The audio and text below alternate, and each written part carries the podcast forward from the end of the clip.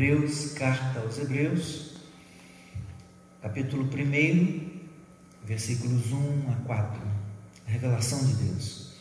Antigamente Deus falou muitas vezes e de muitas maneiras aos pais pelos profetas, mas nestes últimos dias nos falou pelo Filho, a quem constituiu o herdeiro de todas as coisas e pelo qual também fez o universo.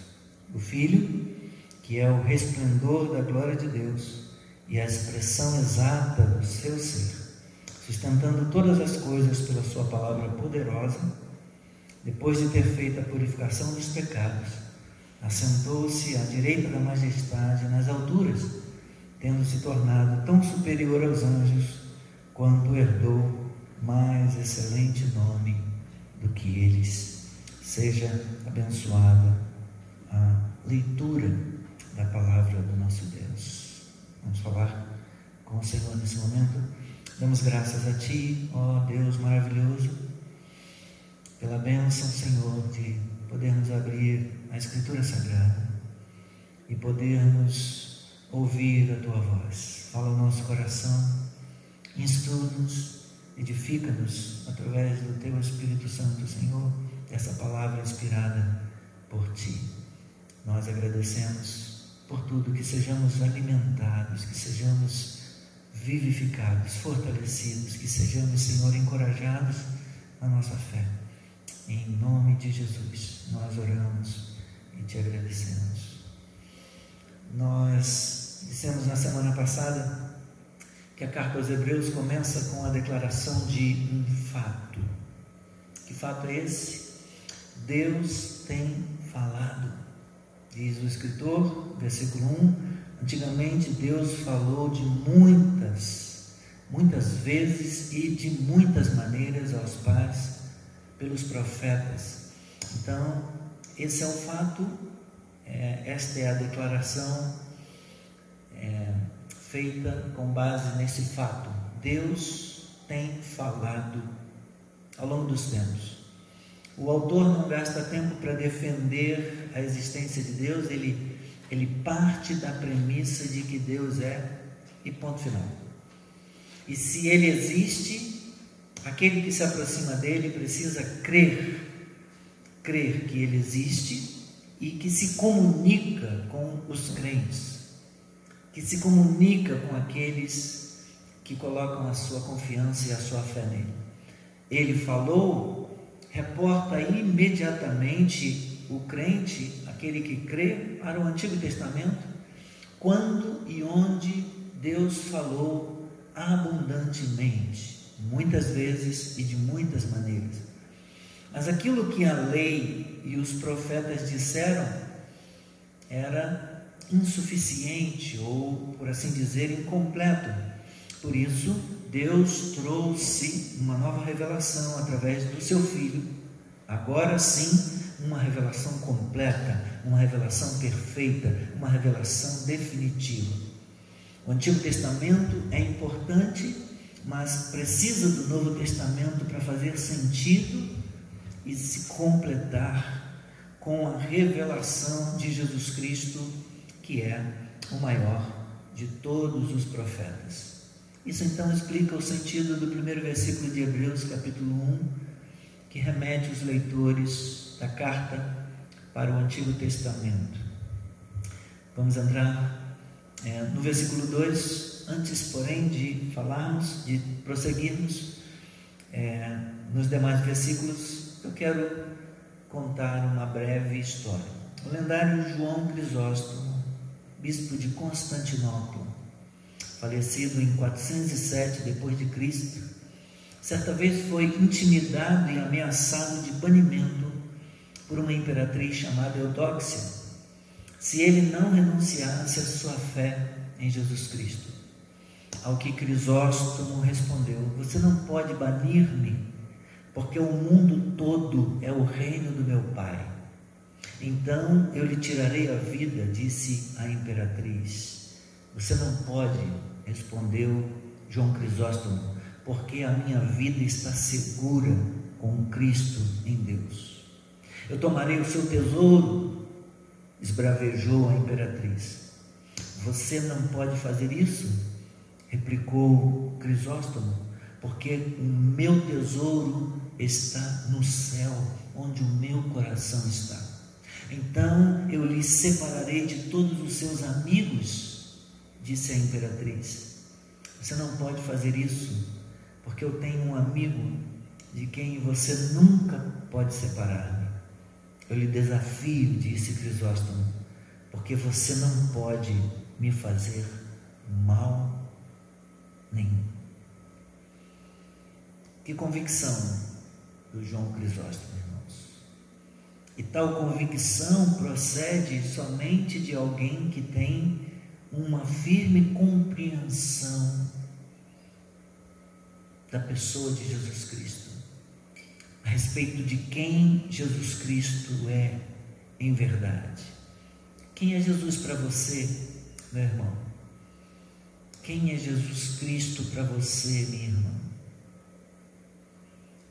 Temos essa compreensão capaz de gerar uma convicção sobre Jesus, como a que tinha João Crisóstomo? Vamos olhar o versículo 2.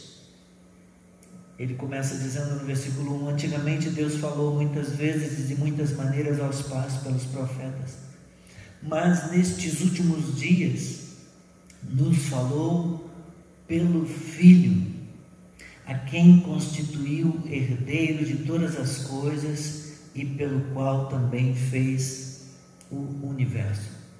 Nestes últimos dias, meus irmãos, pode, pode, é, essa expressão pode ser entendida no sentido de e ao fim destes dias, que aponta muito claramente para uma crise, para uma nova revelação decisiva contrastada tanto com a variedade de modos, quanto com a necessidade de repetição no passado.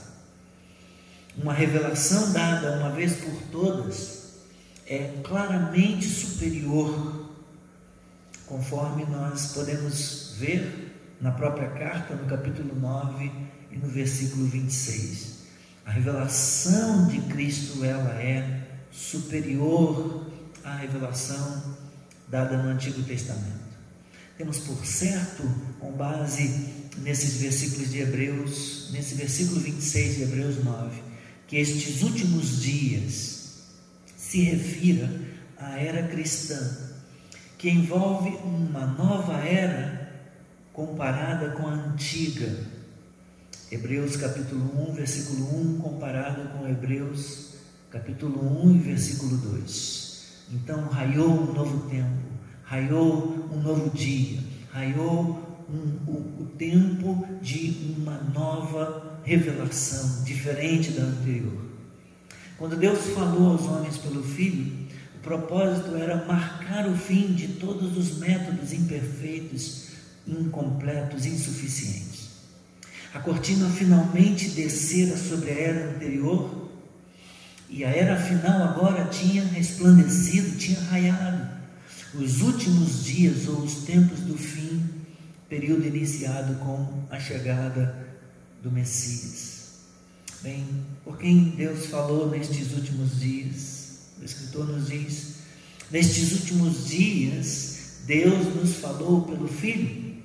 O escritor sagrado está dando-nos a entender, dando a entender que esta revelação através do Filho é qualitativamente superior àquela dada através dos profetas.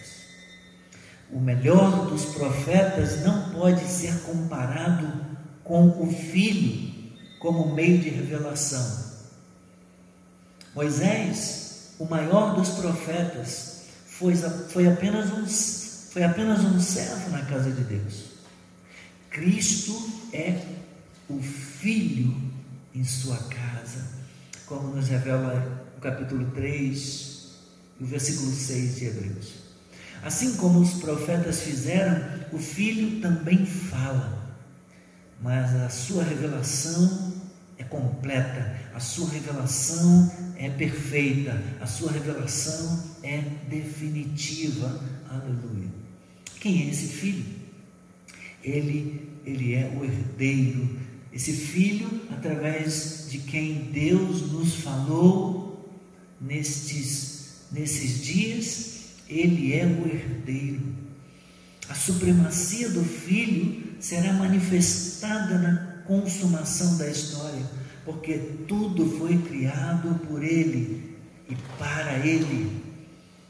Tudo por meio dele e para ele, como Paulo nos, nos afirma em Colossenses capítulo 1, versículo 16. Ele é o herdeiro. Deus nos falou através daquele que é o herdeiro de todas as coisas. Mas o filho, que é o herdeiro, ele também é o primogênito. Ele é o primogênito o herdeiro preeminente, cujos inimigos serão postos por estrado dos seus pés, serão colocados debaixo dos seus pés, debaixo do seu poder, debaixo da sua autoridade. Ele é o primogênito, diz-nos no versículo 6. Novamente, ao introduzir o primogênito no mundo, diz: e todos os anjos o adorem. Tudo foi colocado debaixo dos seus pés. O herdeiro é também o primogênito. E é importante sabermos isso, meus irmãos. É importante sabermos isso porque nós também somos filhos de Deus.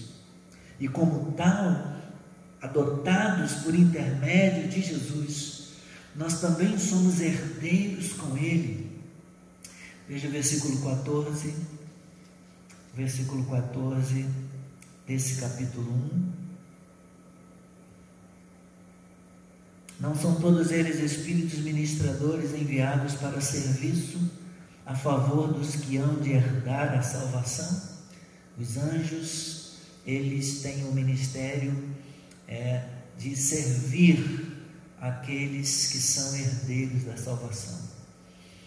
Então nós também somos herdeiros com ele capítulo 6, e no versículo 12, nos diz assim a Escritura: para que não se tornem preguiçosos, mas imitadores daqueles que pela fé e pela paciência herdam as promessas. Nós somos, juntamente com o herdeiro de todas as coisas, ele repartiu a herança conosco, somos herdeiros da salvação, somos herdeiros das promessas, somos herdeiros das maravilhas que, que Deus o Pai compartilhou com ele. No mesmo capítulo 6, e no versículo 17, ele diz a Escritura: Por isso, Deus, quando quis mostrar com mais clareza aos herdeiros da promessa que o seu propósito era imutável, confirmou-o com um juramento.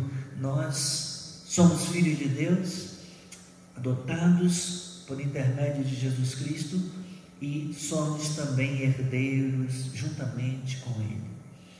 Ele, o herdeiro, o primogênito, é também co-criador do universo. Versículo 2 do capítulo 1, veja o que diz: Mas nestes últimos dias nos falou pelo Filho, a quem constituiu herdeiro de todas as coisas e pelo qual também fez o universo. Ele é co-criador do universo juntamente com o Deus Pai. A supremacia do Filho é, não será, meus irmãos, manifestada apenas na consumação da história, ela foi manifestada nos primórdios da história, porque nele foram criadas todas as coisas. Sem ele nada do que foi feito se fez, Colossenses 1,16 e João capítulo 1, e versículo 3. Vamos ver o que diz no versículo 3 desse capítulo 1 da carta aos Hebreus. O filho, ainda falando dele, o filho que é o resplendor da glória de Deus, é a expressão exata do seu ser, sustentando todas as coisas pela sua palavra poderosa.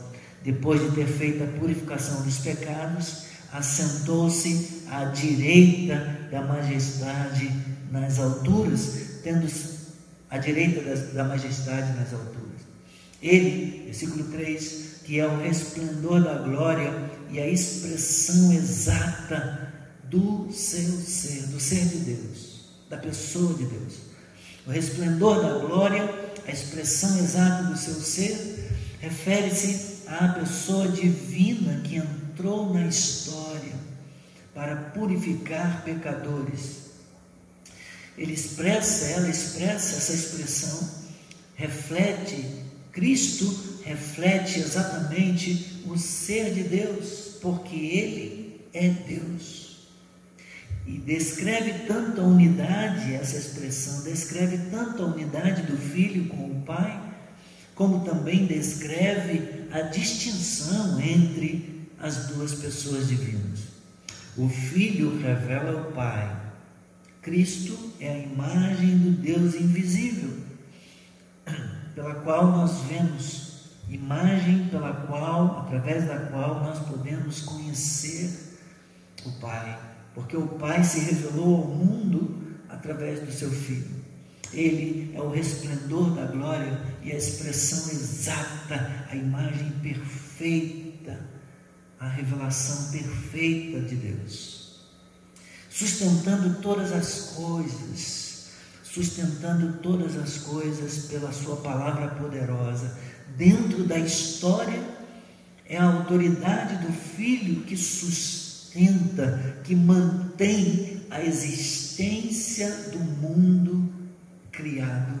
Ele sustenta tudo que criou pela sua palavra de poder, pela sua palavra poderosa. Então, aquele, o filho, o herdeiro de todas as coisas, o primogênito, que é o resplendor da glória, a expressão exata do ser de Deus, sustentando todas as coisas pela Sua palavra poderosa, Ele fez a purificação dos pecados. A mudança, como alguém disse, a mudança no tempo do Verbo focaliza o interesse sobre a morte expiatória do Filho na história e o ato sacerdotal que nos purifica, a fim de prestarmos culto na presença de Deus.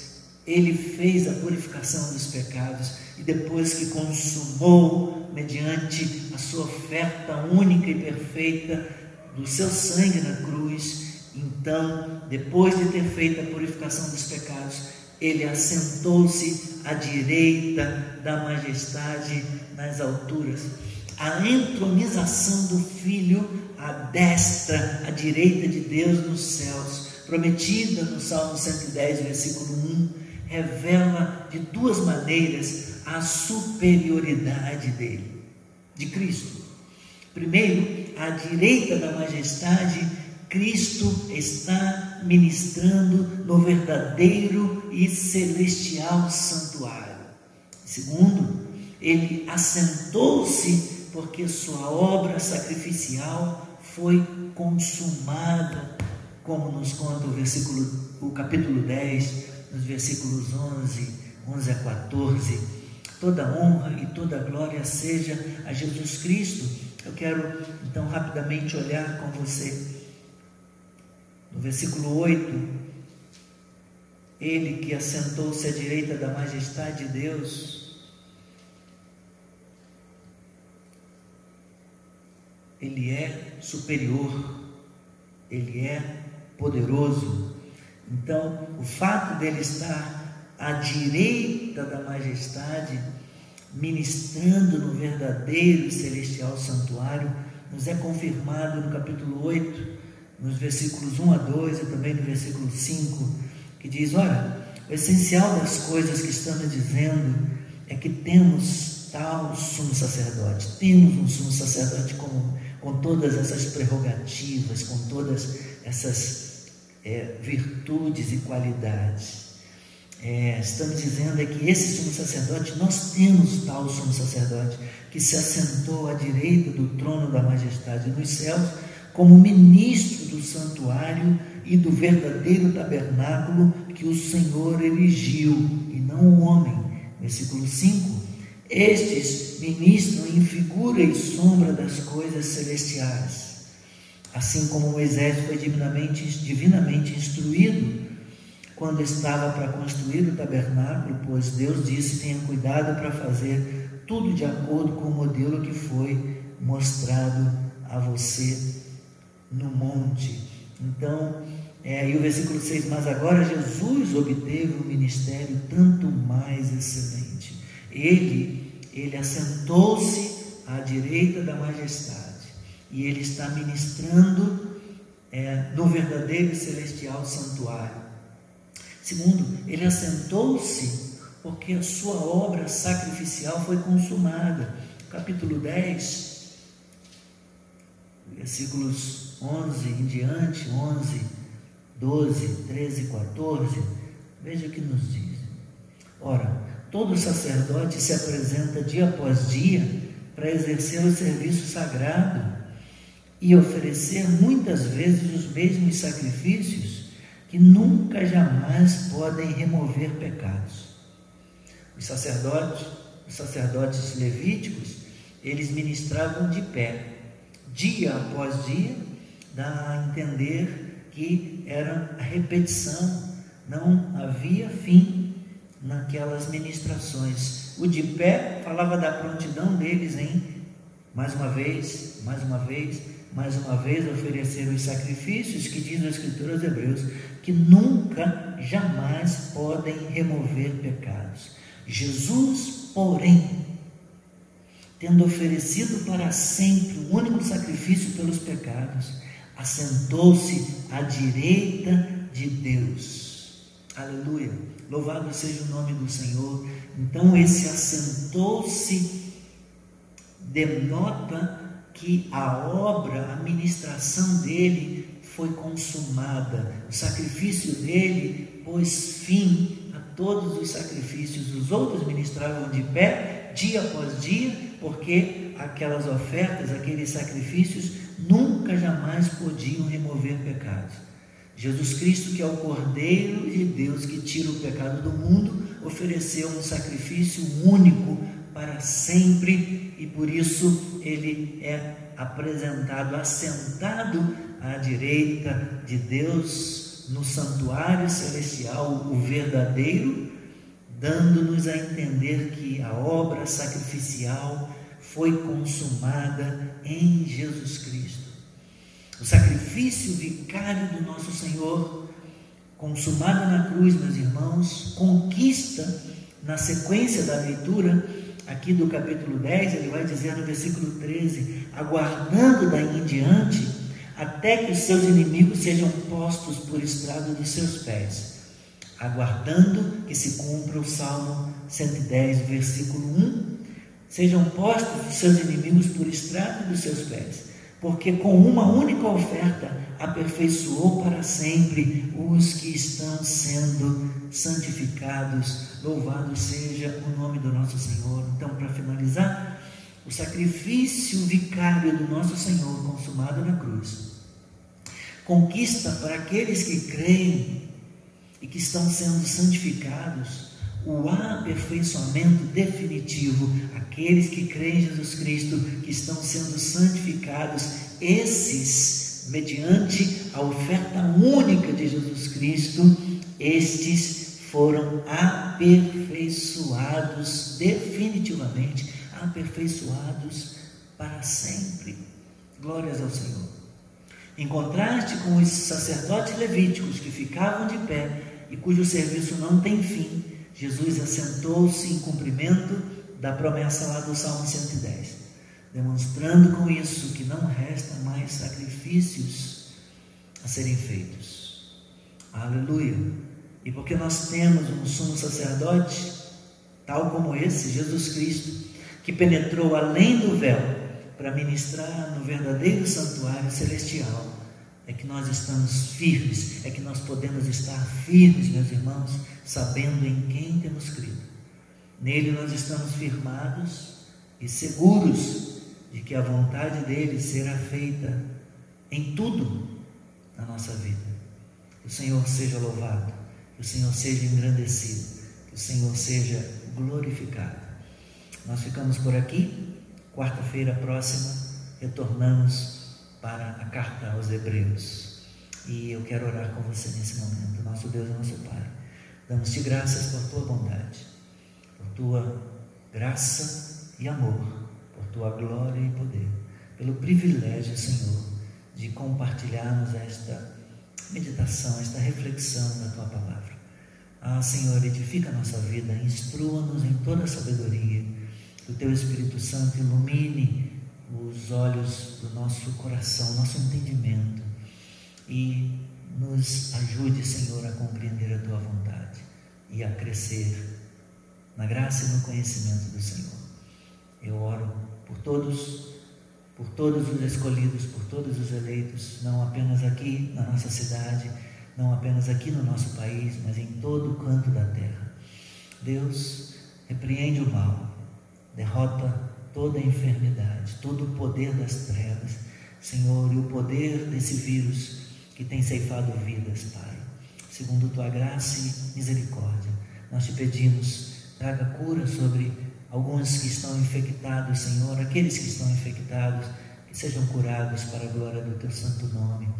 Nós oramos em nome do teu filho Jesus, que vive e reina para todo sempre. Amém. Que Deus abençoe. Até a próxima quarta-feira. E no domingo, às 8 da manhã e às 18 horas também, temos uma palavra para compartilhar com você. E todas as manhãs, até sábado, de segunda a sábado, às 8 horas, uma live com leitura bíblica, uma breve reflexão e oração. Fica na paz. Deus abençoe rique e abundantemente.